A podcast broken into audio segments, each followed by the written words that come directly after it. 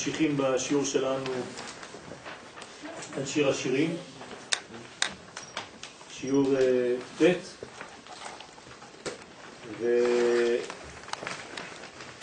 והפסוק הבא, אני חבצלת השרון, שושנת העמקים. מי מדבר? כנסת ישראל. כנסת ישראל נקראת אני, אני זה השם של המלכות, בעין בית שמות, השם המרכזי שמסמל את המלכות, את המוקבע, זה השם אני. השם אני זה ישות. זה מגלה את הקטר העליון שנקרא אין. תשימו לב, זה אותו, אותו המותיות, אותו דבר. האין הופך להיות אני. אין סוף שהופך להיות אני, שמתגלה באני. בפסיכולוגיה יש מדרגה מאוד מעניינת בעניין הזה, כן? האני הפנימי, האני של האדם, שבעצם הגילוי של האין מופיע במציאות הפנימית של האדם. ובכלל, כנסת ישראל נקראת אני. בעין בית שמות אני לא יכול לפרט עכשיו את כל הפרטים, אבל מי שכבר יודע, השם המרכזי הוא בעצם שם המלכות. אני חבצלת השרון. המלכות נקראת אני, והיא הגילוי של אין. אלא שכשנמצאת בשפל המדרגה, אזי אין הכר בחשיבותה. כלומר, בדרך כלל, אנחנו מזלזלים במלכות. למה? כי הספירה האחרונה, אבן מעשו הבונים, חושבים שזה לא דבר חשוב. מה זה הספירה החשובה? קטר. כולם יגידו קטר, קטר, כן. זה לא נכון. זאת בעיה לחשוב בצורה כזאת. זאת לא חשיבה יהודית. היהדות להפך אומרת לנו שצריך לתת חשיבות דווקא לגילוי ולא לפוטנציאל. זאת אומרת שהדבר הכי חשוב בסופו של דבר זה מה שמתגלה. זה מה שמעניין אותנו. גם לאדם יש חוכמה, אבל זה לא מעניין את אף אחד. מה שמעניין את האנשים זה בעצם המידות של אותו אדם. זאת אומרת, הגילוי שלו, כשהחוכמה הזאת יורדת לביטוי בחיים. אותו דבר עם הבורא. הקדוש ברוך הוא גם כן יש לו חוכמה אינסופית. אבל מה שהוא מגלה לנו זה המידות שלו. במספר שבע, כמו שבעת ימי השבוע. הוא לא מגלה לנו עשרה ימים, למרות שיש עשר ספירות, היינו צריכים להיות בעולם הזה עם עשרה ימים, אלא שהשכל שלו הוא בנסתרות, ומה שחשוב לנו לקבל ממנו זה המידות שלו. וכשאנחנו מקבלים ממידותיו, אנחנו לומדים גם אלינו, בעניין שלנו, שמה שחשוב בעצם זה מה שאני מעביר הלאה. מה שאני מעביר הלאה זה דווקא מה שמתלבש בחלקים התחתונים. לכן, בדרך כלל המלכות, בגלל שהיא מאוד מאוד קרובה לעולמות התחתונים, שהם כבר יוצאים החוצה, אז לא נותנים חשיבות למלכות. וזאת בעיה, כי אין הכר. למרות היותה שושנה שריחה הטוב מתפשט ממנה מרוב קדושתה.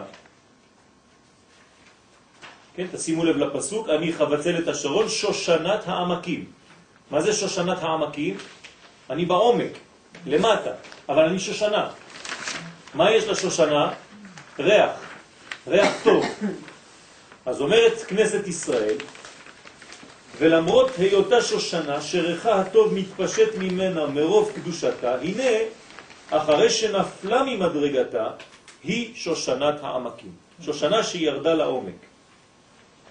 היה לה מקום גבוה, אבל היא יורדת למקום שנקרא לילה.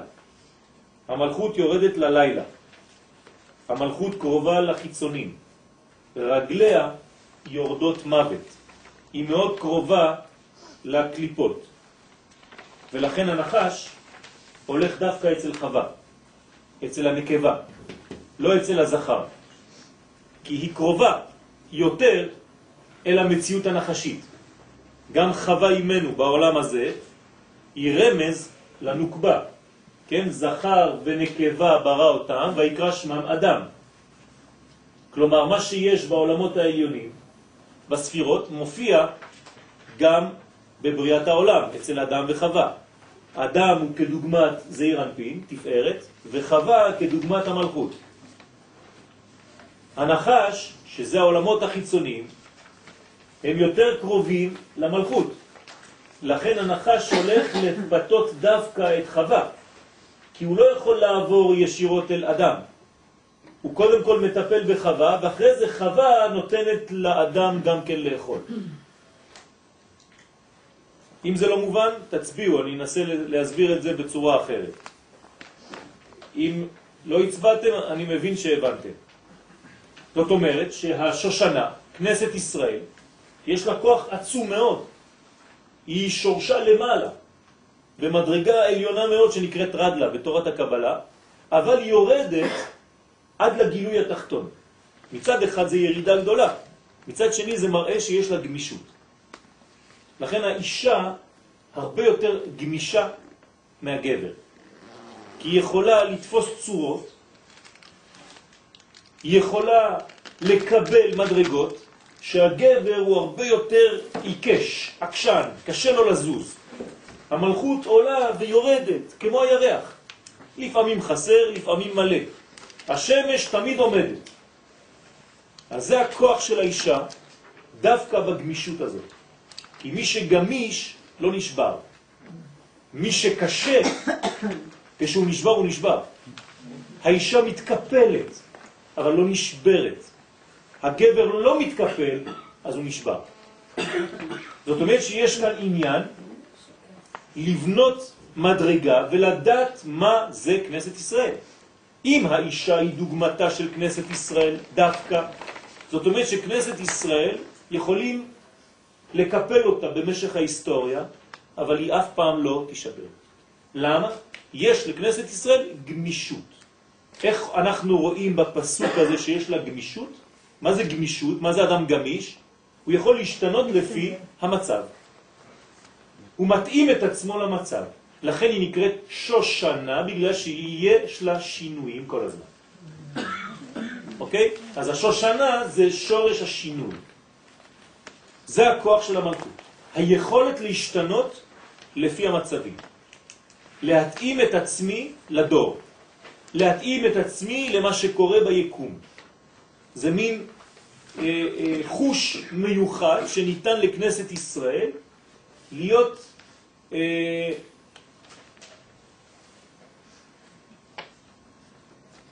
ב, ב, ב, בשינוי הזה יש בעצם מוטציה, כן, שינוי שנותן חיים הרבה יותר חזקים. יש למשל אה, בעולם שלנו חרקים שיש להם את הכוח הזה. הם משתנים לפי החומרים ששמים עליהם, הם בונים מערכת חדשה כדי להתאים ולשרוד גם במצבים קשים. כנסת ישראל זה מה שהיא עושה. אין מצב שעם יכול להיות כבר חולק. אין מצב שעם יכול לשרוד כמו מה שהיה בגלות, בשואה. ועם ישראל שורד וממשיך. כן. אז אני חבצל את השרות, יש לי מדרגה גדולה מאוד, אבל שושנת העמקים, השושנה שיכולה לרדת עד לעומק של העולמות האלה. זה גם, מתחת הביאה? היא יורדת, בכל מדרגה יש את המלכות של אותו עולם, אבל היא כבר בעולם האצילות, נגיד שזה עולם האצילות, יש לה כבר יציאה לעולמות של ביאה. של בריאה, יצירה ועשייה, זאת אומרת שהיא יוצאת מרשות היחיד ויורדת במשך השבוע לרשות הרבים. רגליה יורדות מוות, ותקום בעוד לילה ותיתן טרף לביתה וחוק לנערותיה, מה שאנחנו אומרים באשת חי. אשת חי זאת היא, המלכות. יש לה את האפשרות לקום בלילה. לילה זה גלות, בוקר זה גאולה, לילה זה גלות. בלילה קשה יותר, צריך אמונה, ואמונתך בלילות. להגיד בבוקר חסדך ואמונתך בלילות.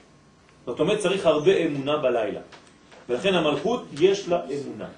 מה? מרגישים ככה בלילה, הלילה הגיע ומרגישים ככה... כן, נכון. אז זה, זה הכוח להשתוות למצב, זה יש לכנסת ישראל, לכן היא נקראת שושנה. איך זה אז- קשור לעולמות, סליחה? אה, איך זה קשור לעולם האצילות? איפה אה, אמרת לאצילות? אה, כן, לא, פשוט כשאני מצייר את עץ הספירות, תמיד זה עולם האצילות. אוקיי, עכשיו, בבניין, כשאנחנו מדברים, אנחנו חייבים לדבר על עולם. נכון. אז איזה עולם הוא המודל של כל העולמות? עולם האצילות. עכשיו, תמיד יש בתוך עולם, נגיד עכשיו אני בעולם האצילות, חלק שיכול לצאת מהעולם הזה החוצה כבר. איזה חלק יוצא החוצה מהעולם? כל החלק התחתון מיוחד המלכות. אני לא נכנס עכשיו לכל הפרטים, כי זה מתחיל בנאי, כן? אבל החלק התחתון, המלכות, יש לה אפשרות אפילו לצאת החוצה. היא יוצאת לרשות הרבים, סכנה. ובשבת היא חוזרת. בסדר? לכן אנחנו מקבלים אותה בחזרה, בקבלת שבת. המלכות חוזרת ונכנסת אל תוך עולם האצילות. והיא משאירה רווח בינה לבין עולמות החיצונים. וזה בהלכה אלפיים אמה. של תחום שבת. בסדר? היא שושנת העמקים, והיא מביעה את צערה בפני המלך. עכשיו היא באה ואומרת למלך, זעיר אנפין, שהיא בצער. כלומר, ירדתי למטה, אף אחד לא שם לב אליי, אף אחד לא דואג אליי. כשמדברים על גאולה, מדברים על גאולה של אנשים, לא מדברים על גאולתי, אומרת המלכות, כן? וצריך לחשוב כך. גם היום, כשאנחנו מדברים על גאולה, אנשים רוצים גאולה בשביל מה? בשביל לפתור את הבעיות שלהם. אנשים שלומדים יודעים שהגאולה היא בשביל המלכות. קודם כל. בתוך הגאולה של המלכות תהיה להם גם גאולה פרטית. בשביל עם ישראל קודם. אז זה, זה המלכות. כנסת ישראל. עולם. נכון, אז זה נקרא כנסת ישראל, זה המלכות. עכשיו, היא אומרת לבעלה שהיא בצער, אז לכן היא אומרת, אני חבצלת השרון, אני אישה גדולה מאוד, אני חשובה מאוד, נקראת חבצלת השרון, אבל הבעיה זה שאני שושנת העמקים, ירדתי למטה, אף אחד לא שם לב אליי. זה מה שהיא אומרת לפני המלך. והוא, המלך, משיב לה דרך ריצוי ואהבה. אז המלך לא אומר לה, לא אכפת לי, תעשי מה שאת רוצה. הוא בא ועכשיו אומר לה, הוא רואה שהיא בצער, הוא רואה שהיא בדאגה. היא עכשיו מביעה צער לפניו, אז הוא צריך להתייחס לצער הזה. והוא אומר לה, כשושנה בין החוכים, כן רעייתי בין הבנות. זה המשך. זאת אומרת, אני יודע, אומר לה המלך, שאת שושנה, ואת יודעת מה? כל הבנות ביחס אלייך זה כמו קוצים. קוצים, קוצים. חוכים. כן? דברים שאין להם חשיבות. זאת אומרת שהמלך מדבר אל אשתו ונותן לה כבוד. הוא אומר לה, אני לא מסתכל על שום אישה אחרת. כל הנשים בעולם ביחס אלייך הם כמו חוכים, כמו קוצים, כמו דרדרים, ואת שושנה בתוך כל הקוצים האלה. זאת אומרת שעכשיו הוא נותן לה חשיבות, הוא מעלה אותה מעלה מהדאגה שלה. לכן הוא אומר לה, כשושנה בין החוכים, כן רעייתי בין הבנות. שכל המלכויות נחשבות בעיניו כחוכים, קוצים ודרדרים. והיא, כנסת ישראל לבדה, נחשבת כשושנה. רק את שושנה. כיוון שרואה אותה תמיד כפי שהיא בפנימיותה. זאת אומרת שהתשובה של המלך עכשיו, ביחס למלכות, היא אומרת לו, תסתכל, אני למטה עכשיו, אף אחד לא שם לב. הוא אומר לה, אני אף פעם לא רואה אותך למטה או למעלה. אני רואה אותך איך שאת בפנים. ובשבילי, מה שאת בפנים, אף פעם לא משתנה. זאת אומרת שאת בשבילי נשארת תמיד האחת והיחידה. את שושנה וכולם חוכים ביחס אלייך, ואף אחד לא משתווה, לא מגיע בכלל למדרגה שלך. לכן אומר לה הקדוש ברוך הוא בדרך פיוס, אני אוהב אותך למרות העליות והירידות. כי אני מסתכל על מה שאת, לא איפה את נמצאת היום, אתמול, מחר. וזה בדרך כלל האהבה האמיתית, שאינה תלויה בדבר. כי אהבה שתלויה בדבר, בטל דבר, בטלה אהבה. אבל אהבה שאינה תלויה בדבר, היא אהבה שבעצם נוגעת לפנימיות, לתוכן. אני אוהב אותך, אני לא אוהב את המעשים אולי, אבל אותך אני אוהב. לא משנה איפה את נמצאת. את עכשיו למטה, אולי את בבוץ, אבל הבוץ הוא רק חיצוני. אני מסתכל על פנימיותך, אני יודע מי את. זה מה שאומר לה המלך, תמיד בקדושה ובטהרה. זאת אומרת שהוא מחזיר לה את הכבוד. היא רוצה לשמוע את זה. כן, האישה רוצה לשמוע, כן, תמיד שהיא חשובה בעיני בעלה. ועוד, שמי שמסתכל על השושנה כשהיא בין החוכים, כן, ההסתכלות הזאת, על השושנה הזאת כשהיא בין החוכים, כלומר בעולם של קליפות מסביב, בהכרח הוא שמסיח דעתו מכל מה שמסביב ומתמקד בשושנה בלבד. כלומר, מה זאת אומרת? מה אומר לה הקדוש ברוך הוא? אני מסתכל עלייך, אני רואה רק אותך. כל השאר, אני בכלל לא מסתכל על זה, זה לא עולה, אין לזה בכלל מקום, אין לזה קיום. תשימו לב, כשאתם הולכים לראות פרח, שושנה, כל מהקוצים שיש מסביב, אתם לא מסתכלים על זה, למה? העין מתמקדת דווקא על השושנה, זה מה שאומר הקדוש ברוך הוא, וזה נקרא שאני בעצם מסיח דעתי מכל השאר, אין לי ריכוז על כלום חוץ ממך. וזו כוונת השם יתברך לומר שאהבתו לישראל היא בהיסח הדעת מכל אומות שבעולם.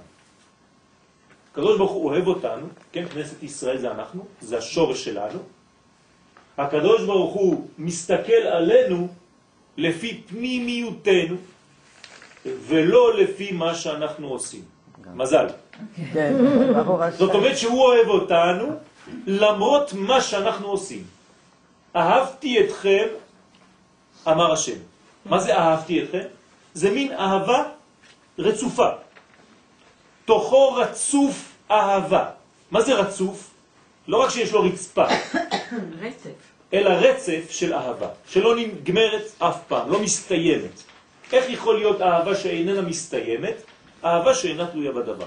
אפילו בטל דבר, כן, האהבה נמשכת.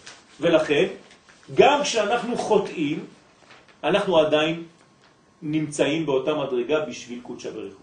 אז צריך תיקון של החטאים, אבל לא מאבדים את הקשר בינינו. ולכן, יש היסח הדעת מכל האומות שבעולם מסביב. יש התמקדות על כנסת ישראל. כמו שיש התמקדות על ארץ ישראל, עיני השם אלוהיך בא. מה זה בא? גם במלכות, ארץ ישראל נקראת גם מלכות, מראשית השנה ועד אחרית שנה. מה זה שנה? שינוי. למרות כל השינויים, מראשית השינויים עד אחרית השינויים, בשבילי זה לא מזיז כלום. עיני השם אלוהיך בא. לא עליה, בא. יותר חזק. אני מסתכל, אומר הקדוש ברוך הוא על העולם, מתוך כנסת ישראל. אם זו כנסת ישראל, העיניים של הקדוש ברוך הוא הם מפנים לחוץ. לא מלמעלה מסתכל עליה. האם זה מובן מה שאני אומר עכשיו? זאת אומרת שאם ניקח כדוגמה את ארץ ישראל, העיניים של הקדוש ברוך הוא לא נמצאות בשמיים ומסתכלים על הארץ, אלא הם בתוך הארץ, ומתוך ארץ ישראל הקדוש ברוך הוא מסתכל על כל העולם. זה בא, בפנים, בפנימיותה. שכולם כחוכים בעיניו, כן, כל השאר. זה הבניין שבעצם אנחנו רואים תמיד. וזו כוונת השם יתברך לומר שאהבתו לישראל היא בהיסח הדעת מכל אומות העולם, שכולם כחוכים בעיניו, והוא סוד הדבקות בישראל. יש פה עניין של דבקות בהיסח הדעת מכל הברואים. כלומר, כשיש דבקות אמיתית, לא רואים אף אחד אחר. רואים רק את הדבר שאני מתמקד עליו עכשיו.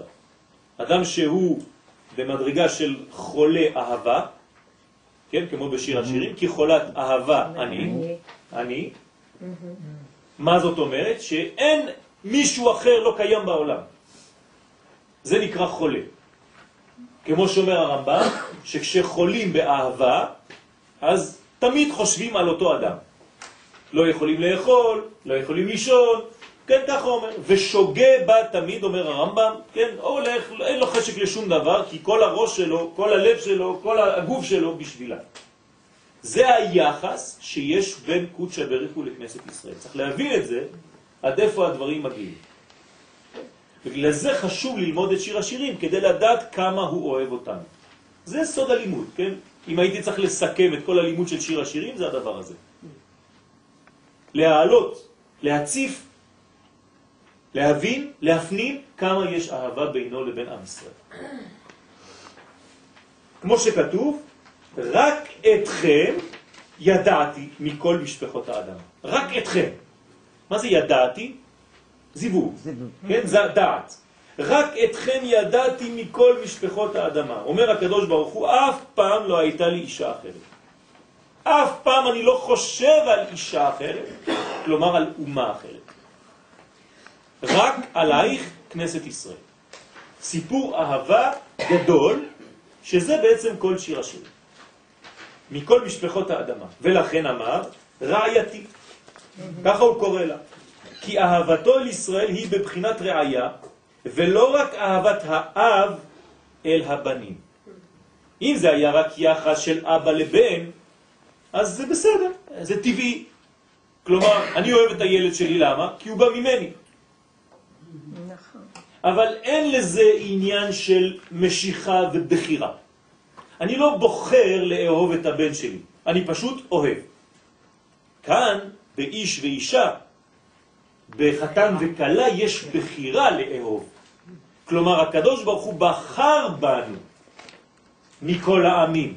זה משהו אחר. זו מדרגה שיש בה בחירה, שהקדוש ברוך הוא יכול לראות אישה אחרת, אבל הוא לא זז מאותה אישה. למרות שיש הרבה נשים, אולי אפילו יותר יפות. הרב יואל, פה זה נקודה מאוד חשובה בקשר לנוצרות, כי זה הנקודה שהם רצו לשבור בעצם. בוודאי, הם לא רצו לשבור, הם רצו לגנוב את המדרגה הזאת כאילו עם ישראל עזב, כן, הקדוש ברוך הוא עזב כבר את האהבה הזאת, היא איננה כבר, ויש ישראל חדש. וירוס ישראל. כן. כן. אצלם זה היה וירוס.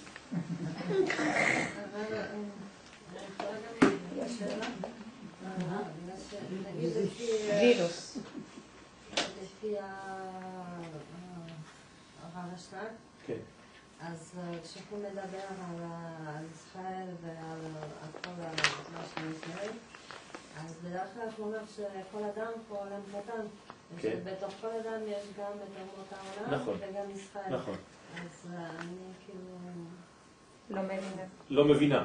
לא, אני כן מבינה, אבל אני קצת את הקטע של כל אומות העולם, שזה כלום, כאילו שכל ה... כל הבריאה זה שום דבר... ואמרתי שזה שום דבר, זה המילים שלך.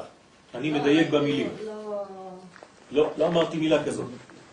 אמרתי שהקדוש ברוך הוא מתרכז, מתמקד על כנסת ישראל, וכל השאר נמצא ככוחים ביחס לזה.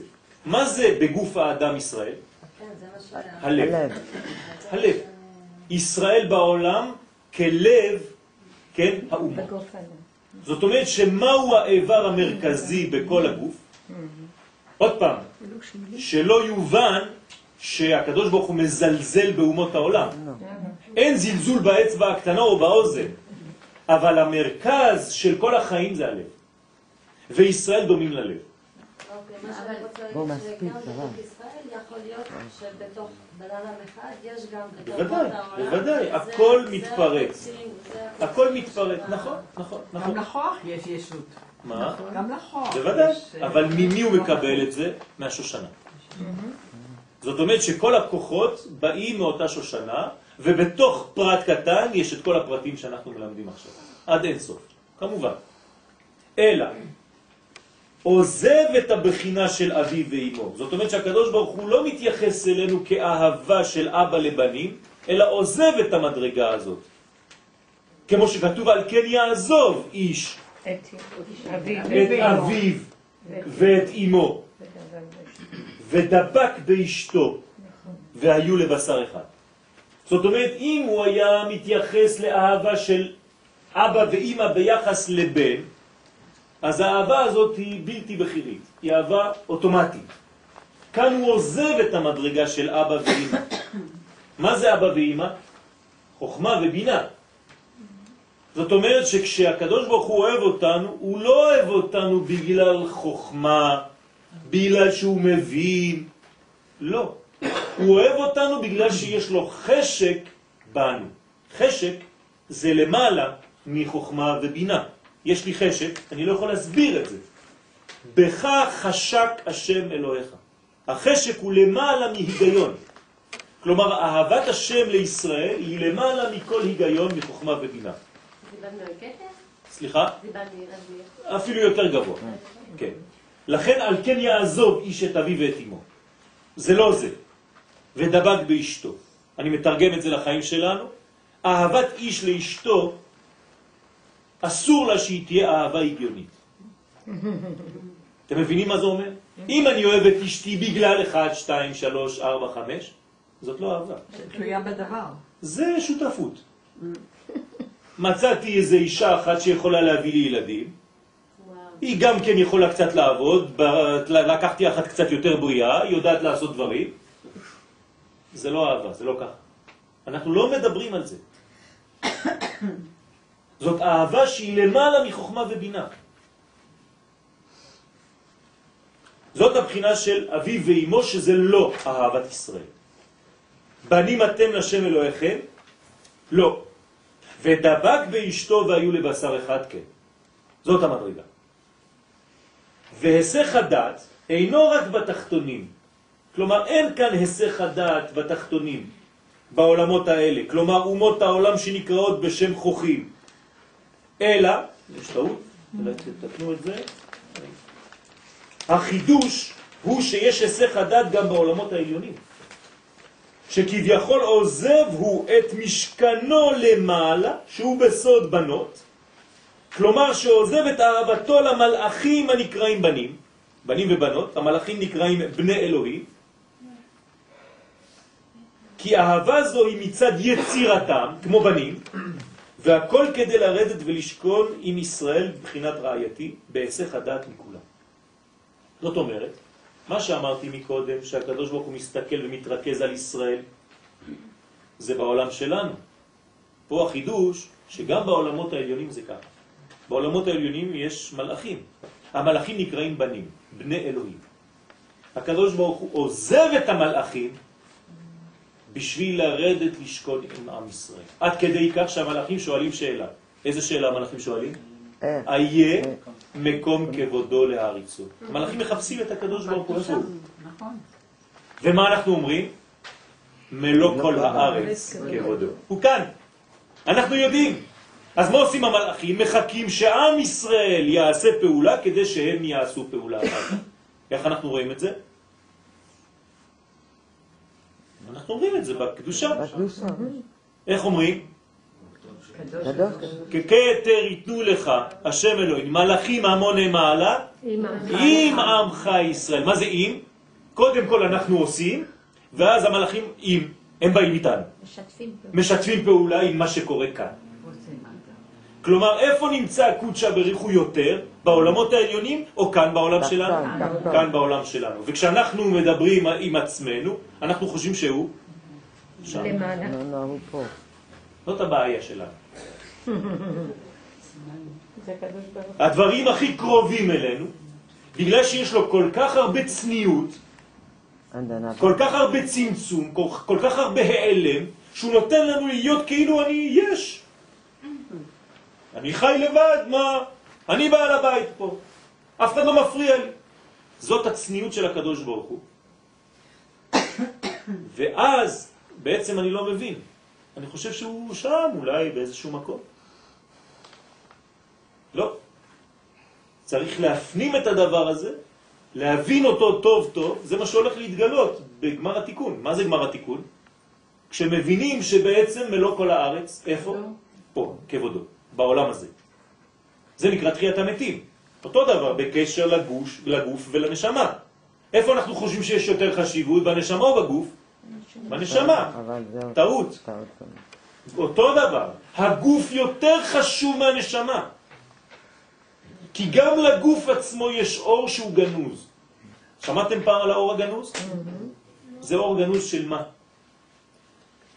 של הגוף, לא של הנשמה.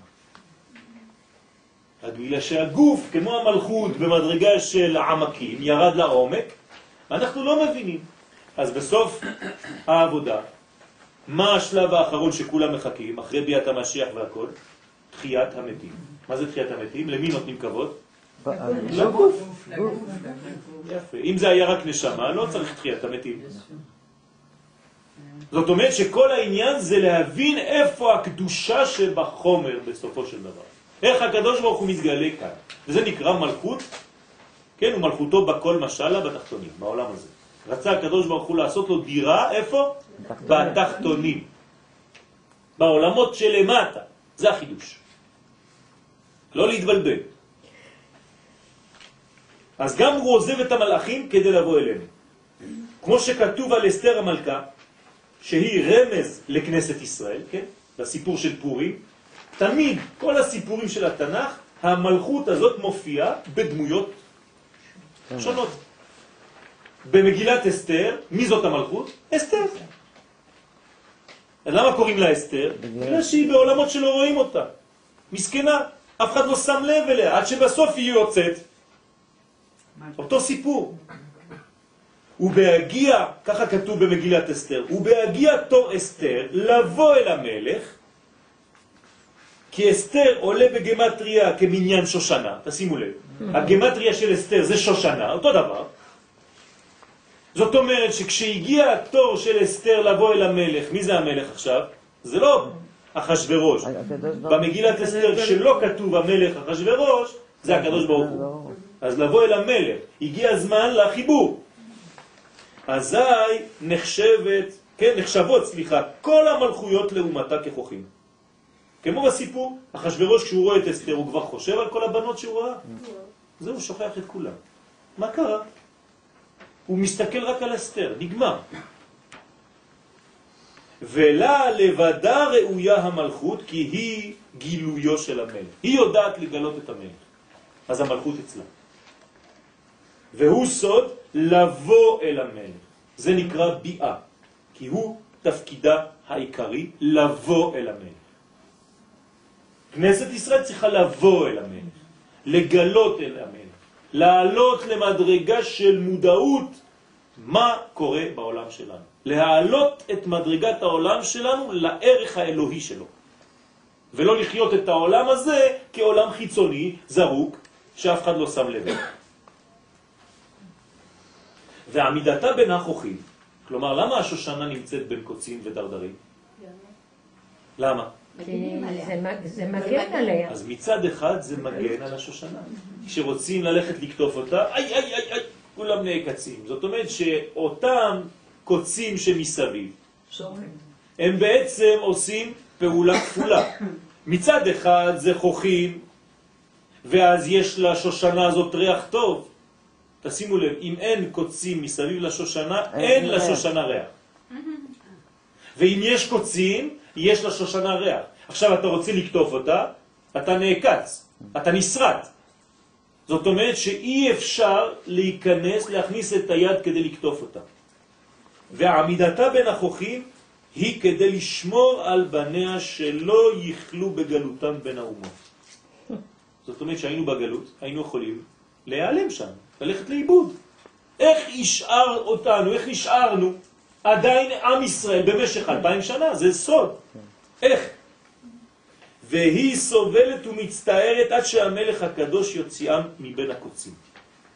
אז אנחנו בין הקוצים שם, עד שאנחנו יוצאים החוצה וחוזרים לבית. והקדוש ברוך הוא משבח אותה. כן, תשימו לב, יש כאן אה, הרבה רמזים.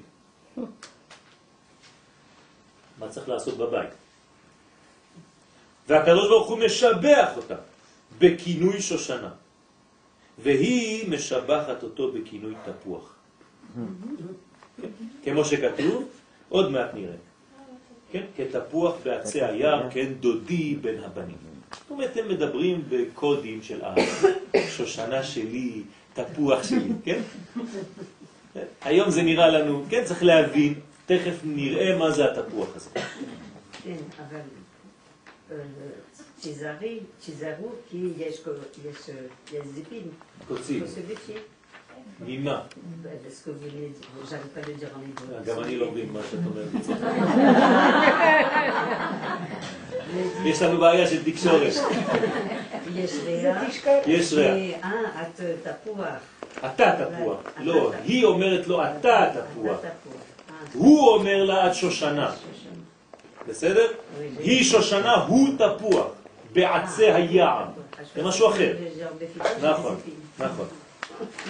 ונראה הפירוש כמובא בשפת אמת, שבימי המעשה, כלומר בששת ימי המעשה, בשבוע, עבודת כל איש ישראל היא בבחינת שושנה בין החופים.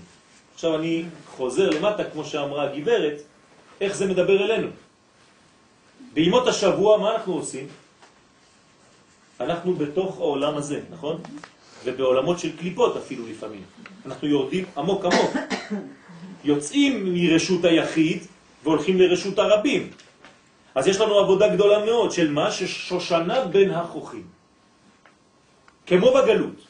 כלומר, שבת וימות השבוע זה כמו גאולה וגלות. אז כל שבוע אנחנו בעצם יוצאים שישה ימים לגלות, וחוזרים יום אחד לגאולה, יום שכולו שבת. והמייגעים עצמם למצוא הערות הקדושות, כן? הערות קדושות גם בימי המעשה. זאת אומרת, אנשים שלא מחכים רק לשבת כדי להרגיש את הקודש, אלא כל השבוע מחפשים את הניצוצות של האור עם פנסים. עושים עבודה רצינית גם בימות השבוע, כן, מה שאתם עושים עכשיו, באים ללמוד ביום רביעי, ביום חמישי. זה לא פשוט, יש אנשים שמעדיפים להישאר בשקט, חם בבית. אז אנשים שעושים את זה, זוכים אחר כך בשבת למה? למה? לגילוי האורות, כן? לגילוי האור הרמוז בתפוח. כתפוח בעצי היער, כן דודי בין הבנים. זאת אומרת, מי מסוגל לתפוס תפוח בשבת? דרך אגב, זה סגולה, לאכול תפוח ביום שישי בערב. כן? אחרי האוכל יש סגולה לאכול תפוח. כי זה סוד הזיווג. עכשיו, זה עונה. כן? עונתם של תלמידי חכמים מערב שבת לערב שבת. זה הסוד, זה אכילה, אכילת התפוח. כשאתה עובד בימות החול, אתה מסוגל ביום שבת לקבל את התפוח. תכף נראה מה זה התפוח. התפוח זה קודשא בריחו. הקדוש ברוך הוא נקרא תפוח. כתפוח בעצי היער, כן דודי, דודי זה הקדוש ברוך הוא הדוד, בין הבנים, עכשיו זה לא בנות, בין הבנים. אז מי מסוגל לקבל את דודי? לך דודי לקראת קלה. מי מסוגל לקבל את דודי, את הקדוש ברוך הוא? רק מי שעשה עבודה בימות החול. אם אתה מחכה רק לשבת, אז בסדר, אתה במדרגה שאתה אוכל חצי תפוח, כן? או רבע תפוח. מי שבאמת אוכל את התפוח ביום השבת, זה בעצם מי שעבד כל השבוע, מי שטרח בערב שבת, יאכל בשבת. כן? ולא יאכל אותה בשבת. אז במדרש רבה, כן, כשאומרים חקל תפוחים, חקל. זה לא- זה לא מלכות? חקל תפוחים. מה זה. חקל? שדה. שדה. היא השדה של התפוחים, אבל הוא התפוח. כלומר, איפה גודל העץ? בשדה. בשדה. היא הקרקע. לכן האישה נמצאת קרקע של האיש. אישה נקראת קרקע העולם. אדם שאין לו אישה, אין לו קרקע. ככה כתוב. במדרש רבה, בויקרא רבה, כ"ג, מה שושנה זו אינה אלא לריח, כך לא נבראו צדיקים אלא לגאולתם של בני ישראל. כך אומר המדרש. כלומר, מה זה הצדיקים בעם ישראל? זה כמו השושנה עם הריח שלה. כלומר, כשרואים צדיקים בעם ישראל, הם בעצם הגילוי של השושנה, יש להם ריח. הצדיקים יש להם ריח טוב. למה יש להם ריח טוב? כי הם מגלים לעם ישראל, מרימים אותם למדרגה של גאולה. לא מכניסים אותם יותר לגלות, אלא מושכים אותם כל הזמן מן הגלות ומעלים אותם לגאולה. זה מה שעושה בעצם השושנה. ריח זה רוחניות? סליחה? ריח זה רוחניות. ריח זה רוחני, כן. אבל זה חוש שעולה ממטה למעלה. זה עולה למוח. כלומר, אני שואב מהעולמות התחתונים ומרים למעלה. זה הכוח של הריח. לכן זה החוש היחידי שלא נפגם בחטא עץ הדעת. כל החושים נפגמו שם, להזכירכם, ותרא האישה, כי טוב העץ למאכל וכי תאווה הוא לעיניים, ותיקח מפריו, חוש המישוש, ותשמע לכל הנחש, ותאכל. זהו. אבל לא כתוב שהיה שם ריח. החוש הזה נשאר טהור. איזה חודש בשנה הוא כנגד חוש הריח? חשבט. לכן בית המקדש השלישי ייבנה. במר חשבן. ככה כתוב בספרים הקדושים. פירוש, הנה ידוע כל מה שברא הקדוש ברוך הוא לכבודו ברא, בשביל עושה רצונו שנקראו ראשית. מי זה נקראו ראשית? ישראל, צדיקים. ועמך כולם צדיקים. אנחנו נקראים ראשית, נכון? בשביל ראשית, ישראל שנקראו ראשית. וכל מיני הברואים מתעלים בעליית האדם, וכל מיני מאכל יש להם עלייה על ידי איש מעושה רצונו האוכלם. כלומר, כשאני הולך לאכול, אני יושב, מה אני עושה בעצם? אני מעלה את כל העולמות. אני לוקח עגבנייה שצמחה בתוך האדמה, לקחתי אפר שעבר לצומח, אני עכשיו יושב, אני אוכל בשר, עגבניות, מה אני עושה? אני מעלה את כל העולמות. בתנאי ש... אני אומר אחר כך דברי תורה. כלומר, אם אני אומר דברי תורה על השולחן, או אחרי שאכלתי, זה בזכות מה? בזכות כל האוכל שאכלתי. אשרי העגבנייה שהפכה להיות דבר תורה. כן, זה בדיוק מה שעשיתי. לקחתי את העגבנייה, העליתי אותה למקום גבוה. גם הברכה. והברכות. הברכות. בוודאי, כן. שעולים מבחינת דומם, צומח, חי, לבחינת מדבר, והיינו כשאדם האוכלם עובד את השם יתברך בכוח האכילה ההיא. ובשושנה שעיקרה לריח, עכשיו השושנה אמרנו שהעיקר שלה זה לריח, על דרך זה העלייה שלה. וכוונת המושג עלייה הוא לעלות למקור, זאת אומרת לגלות את הסוד הפנימי. כך ישראל על ידי המצוות ומעשים טובים מרוממים את החומריות לעלות ולהתדבק באור עליון אין סוף ברוך הוא. ומעלים כל הדומם והצומח והחי עמהם. והוא סוד הסרת המעטה החומרי כדי לגלות את נשמת החומר עצמו. אני מוריד, מסיר מהחומר את המעטה החומרי, הגס, מעטה זה מה שעוטף. כן? בסוד לכי מעטי את עצמך. מעטי זה דבר אחר. מה? זה אותו דבר. להמעיט. נכון. את פירשת עד היום מלשון מיעוט. אני עכשיו נותן לך חידוש. מעטה. יפה. לכי מעטי, לכי תכסי את עצמך. ומכל שכן, הצדיקים אשר בעת עשייתם את המצוות ומעשים טובים ממש מסירים את הכיסוי שמסתיר את נשמת החומר, תשימו לב, נשמת החומר, נדבקים ממש בו יתברך. זאת אומרת שהקדוש ברוך הוא מבקש מאיתנו להסיר את החומר כדי לגלות את הנשמה שבתוך החומר. זאת העבודה של הצדיקים האמיתיים. לכן יש לנו מצווה לבוא לארץ ישראל, ולא לגור בצרפת או באמריקה. למה יש לנו מצווה לבוא לגור בארץ ישראל? כי כאן אנחנו מגלים את האלוהות שבתוך החומר. לא? כן, שמה לא. זה כאילו הגרעין הפנימי. שמה לא. הגרעין הפנימי. כאילו הגרעין הפנימי. כן, הגרעין הפנימי האמיתי. לכן יש קדושת שביעית רק בארץ ישראל, אין קדושת שביעית, אין שמיטה בחוץ לארץ. למה אין שמיטה בחוץ לארץ? כי הפירות שם לא קדושים. פה יש קדושת הפירות בארץ ישראל, זה אומר דרשני. כן? למה? כי יש קדושה בתוך החומר עצמו, והוא מתגלה במקום שהקדוש ברוך הוא בחר. מה שושנה זו עולה על שולחן מלכים, תחילה בסוף, כך ישראל הם, הן בעולם הזה והן הן בעולם הבא. מה השושנה הזאת עולה על שולחן מלכים, ככה כתוב, תחילה בסוף. זה המשך המדרש. פירוש, הנה אמרו חז"ל, מהי עולם הבא? העולם שכבר בא. לא עולם שיבוא, עולם שבא. כבר. מה זה כבר? ראשי תיבות כתר, בינה, ראשית. ששם שורשי נשמות ישראל, שעלו במחשבתו של הבורא, קודם כל יש כתר, כן? החוכמה והבינה מתגלים בבינה, והכל מתגלה בראשית שהיא בעצם המלכות. ראשית חוכמה, יראת השם. ששם שורשי נשמות ישראל, במלכות, שעלו במחשבתו של הבורא תחילה. ומה שהיה בתחילת המחשבה, הוא אשר עתיד להתגלות בסוף המעשה. אז אם ישראל עלו במחשבה תחילה, מי יתגלה בסופו של דבר בעולם? עם ישראל. הלב של האומות. עוד פעם אני חוזר, שלא יהיו מובנים דברים לא נכונים, לא בשביל עם ישראל לבד, אלא בשביל האומות.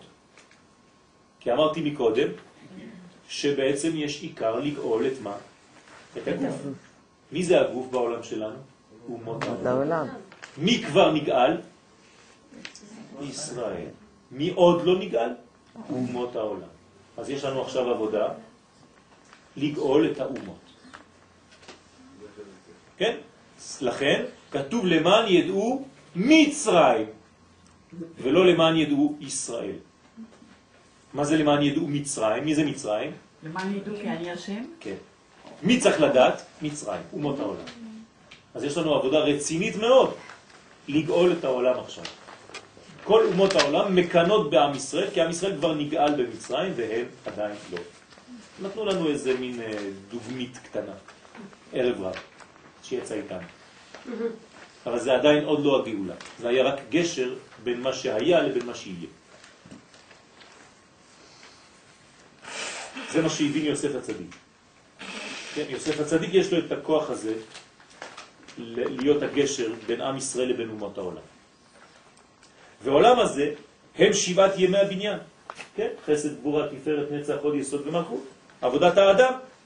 וכפי עבודת השם יתברך בעולם הזה החומרי, כן? איך שאני עובד את השם בעולם הזה, כך משפיע רב טובו ממעלה למטה. אז הקדוש ברוך הוא נותן לי בשבת לאכול מהמדרגה העליונה יותר. והגם שהוא יתברך בלי סוף ולט לצייר לי בשום אות וניקוד, כלומר אני לא יכול להגדיר את הקדוש ברוך הוא לא באותיות ולא בשום דבר. עם כל זה, מאהבת ישראל עם סגולתו צמצם עצמו כביכול להיותו נמשך באותיות וצירופי שמות הקדושים. זאת אומרת שהקדוש ברוך הוא עשה איתנו חסד גדול, הוא צמצם את עצמו ונתן לנו אותיות ושמות. מה שלא קיים בכלל. זה, זה חידוש. רק אצלנו זה י' כ' ו' כשם אלוהים, שבדנות, אין את זה אצל אומות העולם. מאיפה זה יצאו השמות האלה? זה צמצומים וגילויים של הקדוש ברוך הוא בצורה של אותיות. למה הוא עשה לנו את זה? הלביש את עצמו כדי שיהיה לנו קצת גישה, קצת נגיעה. להעיר ולהשפיע להם דרך עבודתם, ונמצא שישראל הם הציר המחבר בין העולמות. בין העולם הזה לעולם הבא. כלומר, החוץ והפנים. להמשיך שפע מבריכה עליונה, י"ק, לו"ק. כלומר, י"ק לו"ק. אנחנו עם ישראל מחברים בין העולמות כדי שביום ההוא יהיה השם אחד ושמו אחד, אחדות שלמה. אני ממשיך במדרש. מה שושנה זו מתוקנת לשבתות וימים טובים, כך ישראל מתוקנים לגאולת מחר. פירוש, היינו ברמח, מחר זה אותיות רמח, רמח איברים. רמח איבריו ושסה גידיו. נגד רמח מצוות, 248 מצוות עשה ו-365 מצוות לא תעשה. רמח ושסה. זו גאולת מחר, זה נקרא גאולת מחר.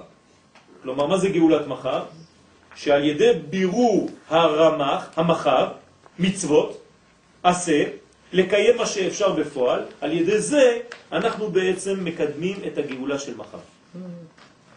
אמר רבי ברכיה, אמר הקדוש ברוך הוא למשה, אמור להם לישראל, כשהייתם במצרים הייתם דומים לשושנה בין החוכים. הנה, זה הסוד.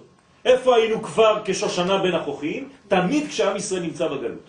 איפה זה שורש הגלויות? אב טיפוס, או אם טיפוס, מצרים. וכנסת ישראל משבחת את הקדוש ברוך הוא, מכנה אותו תפוח. אני חוזר, כתפוח בעצי היער, כן דודי בין הבנים. כי יש לתפוח ג' קווים. ג' קווים. קו ימי, קו שמאל, קו אמצעי. איך זה מופיע בתפוח? מראה נאה, התפוח זה יפה. כי צבעי התפוח מרהיבי עין, ויש לו ריח טוב, וטעם נפלא. זאת אומרת, יש לו כג' קווים.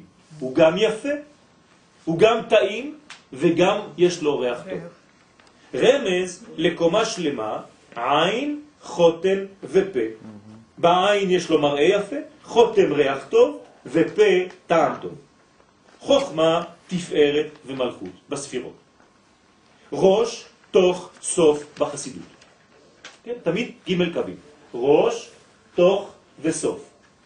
או חב"ד, חגת, נאי.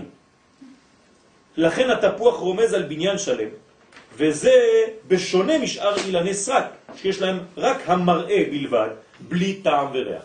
כלומר, עצים ביער, הם יפים אולי, אבל אין להם ריח, אין להם טעם. והמלך הקדוש, הנה חוכמתו חיה ופועלת, הוא מחדש, מחדשת את המציאות בכל רגע. והוא סוד הקומה השלמה שמתחילה מחוכמה ועוברת דרך התפארת עד התגלותה במלכות. זה נקרא ג' קווים, כמו התפוח שהוא יש לו שלוש מדרגות.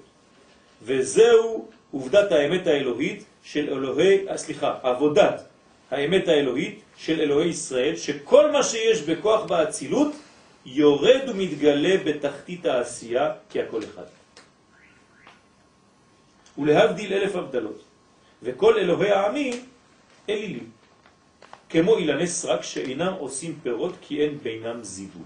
למה אין פירות? באילני סרק? כי אין זיווג. זיווג מוציא פירות. אם אתה רואה עץ שאין לו פירות, זה בגלל שאין זיווג עם העולמות העליונים. עם ישראל, יש לו זיווג, לכן הוא מוציא פירות. ולכן בזיווג הזה יש תפוח. ומשיבה כנסת ישראל ואומרת, עכשיו כנסת ישראל אומרת לקדוש ברוך הוא תשובה, כתפוח בעצה היער, כן דודי בין הבנים, ואני בצילו חימדתי וישבתי. סוד חקל תפוחים, כן? שדיברת עליהם, קדישין בסעודת ליל שבת. זאת אומרת שאנחנו במלכות, בסעודת ליל שבת, בשדה של התפוח הזה, שאפילו בזמן הגלות שאין זיווג שלם, הנה המלכות דקדושה יושבת בצילו של המלך הקדוש, והוא פורס כנפיו עליה בכל הזמנים ובכל המקומות, כיוון שהיא משתוקקת לקרבתו. זאת אומרת שעם ישראל, אפילו בגלות, עצם העובדה שהם רוצים להיות קרובים למלך, הקדוש ברוך הוא כאילו מקיף אותם, שומר עליהם בזמן הגלות. כמו שכתוב, ואל אישך תשוקתך. אבל זו כללה הייתה מה הכללה? בשעתו. שמה, ואל אישך? תשוקתך? כן. זה נראה ככללה, אבל זה לא כללה. כשהאישה חושקת בג- בגבר שיש לה בבית, תאמיני לי שזה לא כללה. זה הברכה הכי גדולה. הלוואי על כל גבר שאשתו תשתוקק אליו ותהיה לה תשוקה. כן? זה, על זה חולם כל גבר. ברגע שיש דבר כזה, אז יש שלום בית. ברגע שכל אחד חושב שהוא יכול לחיות לבד בלי השני, אין תשוקה לשני, אז יש בעיה. ונמצאת היא מרוב ישיבתה בצל התפוח, כן? מה קורה לה? היא כל הזמן תחת הצל של התפוח. אז מה קורה לה? דומה לו. נכון. היא מתחילה להיות דומה לו. אם היא מקבלת ממנו את הצל, אז היא מתחילה להיות דומה לו. הנה נעשית כמוהו, ודומה לו בסוד השוואת הצורה אליו. ולכן אמרו חז"ל בגמרא, במסכת שבת דף פ"ח, למה נמשלו ישראל לתפוח? שימו לב, פתאום ישראל נהיו תפוח. זה הוא, הוא התפוח. איך ישראל נהיו תפוח? על שהקדימו נעשה לנשמה. זאת אומרת, הם הפכו להיות כמוהו. מה זה נעשה ולשמה? אמרתי מקודם שהם לא. הקדוש ברוך הוא לא אוהב את ישראל בגלל שהוא שומע, בגלל שהוא מבין, בגלל שיש לו חוכמה, אלא בגלל שיש לו חשק. מה הם עושים? נעשה ונשמע. הם הקדימו את החיבור לחוכמה. גם הם עשו אותו דבר. כי ניצו של התפוח, מה זה הניצו של התפוח? הפרי עצמו, שהוא שורש הפרי, יוצא קודם לעליו. זה מדרגה שהיא מיוחדת בתפוח. אתם יודעים את זה. כן. כלומר, כל העצים קודם כל יוצאים העלים, ואחרי זה יוצא הפרי. בתפוח זה הפוך. הפרי מתחיל לצאת לפני העלים שלו. ולזה נמשלו ישראל לתפוח, כי משורש נשמתם קדמו לכל העולם. זה הסוד, הם קדמו לעלים. מה? הניצן זה הפרח, לפני ה... כן, הפרח. אבל מה, מה, מה זה הפרח הזה? לפני, זה הפרי. הפרח, הפרח הוא הפרי, הפרי. כן? אבל פה הניצן עצמו הוא התפוח שיוצא לפני הכל. בתפוח זה מיוחד. וכאמור בירמיה, קודש ישראל השם ראשית תבואתו. כי בדרך כלל בבירור הפרי יוצאים השיגים דרך העלים, קודם כל, לנקות.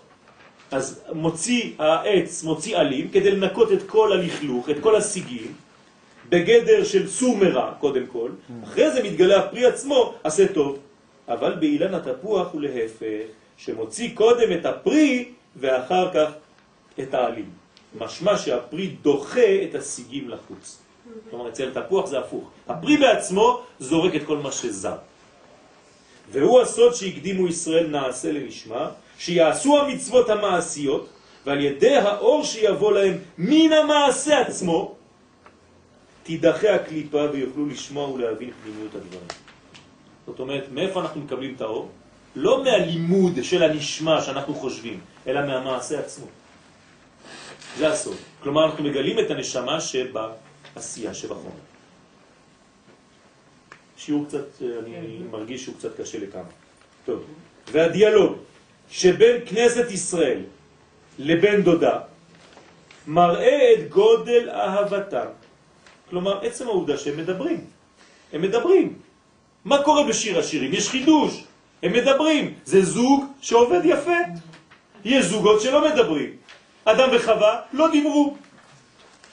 הייתה בעיה שם. הם לא דיברו. לא כתוב בשום מקום שאדם דיבר אל חווה. באמת, באמת, אתם חושבים שהם דיברו? בטח שהם דיברו. אז למה לא כתוב בתורה? כי כנראה שהם לא אמרו דברים מעניינים. התורה לוקחת רק מה שמעניין וכותבת. זה שיח חלקלה. זה היה סתם. אני לא מאמינה. לא. עובדה לא ש-? עובדה שהתורה לא מגלה את מה שהם אמרו. התורה תמיד לוקחת רק את מה שחשוב. למשל, אדם וחווה, כמה ילדים יש להם? שניים, שלוש. קין והבל. אתם בטוחים? שלוש. לא, לא, מאוד. אה, קין, הבל ושת. זהו? לא, אבל אז למה לא מדברים לאחרים? זה מה שאני שואל אותך. אני שואל אותך, אל תשאלי אותי. למה לא מדברים על האחרים? כתוב ויוסף להוליד בנים ובנות, אחרי שכבר היו קין, הבל ושת. זה לא... למה לא מדברים? זה לא רלוונטי. זה לא מעניין אותנו כי האנשים האלה לא עשו משהו חשוב בעולם. אתם מבינים מה הולך? כשמשה מדבר, אתם חושבים שכל מה שאמר משה זה רק מה שכתוב בתורה? לא. הוא גם ישב אצל החבר שלו עמרם ושתה קפה. הלך בערב אצל החברה שלו עם השכנים. למה התורה לא כותבת על זה? כי זה לא מעניין אותנו. התורה כותבת, לוקחת רק את המילים החשובות שמשה עשה וקידם את התהליך של הגאולה. זה מה שמעניין אותנו בחיים. זה מה שיקחו מכל אחד מאיתנו. אתם מבינים? כל אחד מאיתנו לוקחים ממנו, בסופו של דבר, מה נשאר מיואל? רק מה שהוא אמר שיקדם את תהליך הגאולה. כל השאר לא מעניין את אף אחד. וזה מה שיקחו מכל אחד מאיתנו. אתם מבינים מה אני אומר פה? צריך להיזהר כמה אחוזים של שטויות וכמה אחוזים של בניין. יש לכל אחד בכל יום. Comme vous avez dit, je vais dire en français. hein. Euh, dans le pommier, les fruits sortent avant les feuilles. נכון. Donc c'est que c'est l'essentiel qui sort avant le, le- avant, les- C'est que le... avant le plumage. Enfin, c'est pas c'est l'essentiel qui sort, c'est pas les ch'touillottes.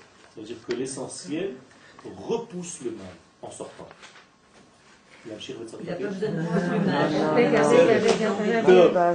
אז יש לי שאלה, אז. למה כתוב, לא- לא מצאתי דבר לשתיקה? מה? בפרקי אבות, אני חושבת, כן. כתוב, לא סייג לחוכמה שתיקה, לא מצאתי טוב אלא כן. אלא שתיקה. לגוף, אה, אוקיי. אלא שתיקה. זאת אומרת שיש זמנים שצריך לדעת לשתוק. אבל יש זמנים שצריך לפתוח את הפה. תלוי גם מה מדברים. איך יודעים? איך יודעים? זאת עבודה של בירור בחיים. C'est vous qui avez appris chez Rachirim. לא, לא, לא, זה שיר השירים, אני חבצר את השטרות של שעמת העמקים, אני רק מסביר, זה פירוש. כן?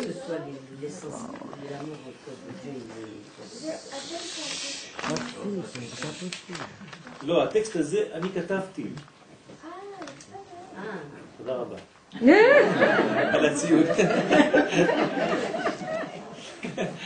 אני כותב פירוש על שיר השירים,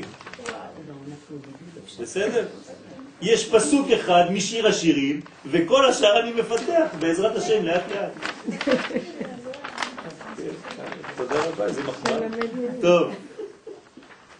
כי הוא יתברך רואה את ישראל תמיד מצד פנימיותם, ולמרות ירידתם החיצונית, ממשיך וקורא אותם בשם שושנה בן החוכים. תמיד.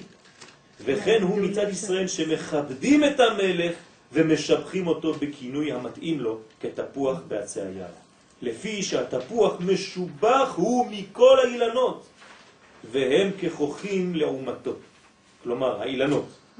ומשובח הוא בין הבנים, כי התפוח מופיע בגימל גוונים. גם בצבע שלו יש שלושה צבעים, לבן, אדום וירוק. שזה בעצם כנגד הנהגת השם את העולם בחסד, גבורה. ועל כן היא אומרת, בצילו חימדתי וישבתי. דהיינו שחימדתי, יש לי חמדה, אני אוהבת לעשות את זה, לשבת תחת הצל שלך, להישב בצילו של זעיר אנפין באצילות, זק. ולא בצל אחר, אני לא רוצה ללכת אצל גבר אחר, אני רוצה את הצל שלך. שהוא המלאך מתת. מי זה הצל אחר? זה מלאך מתת. שהוא זד היצירה.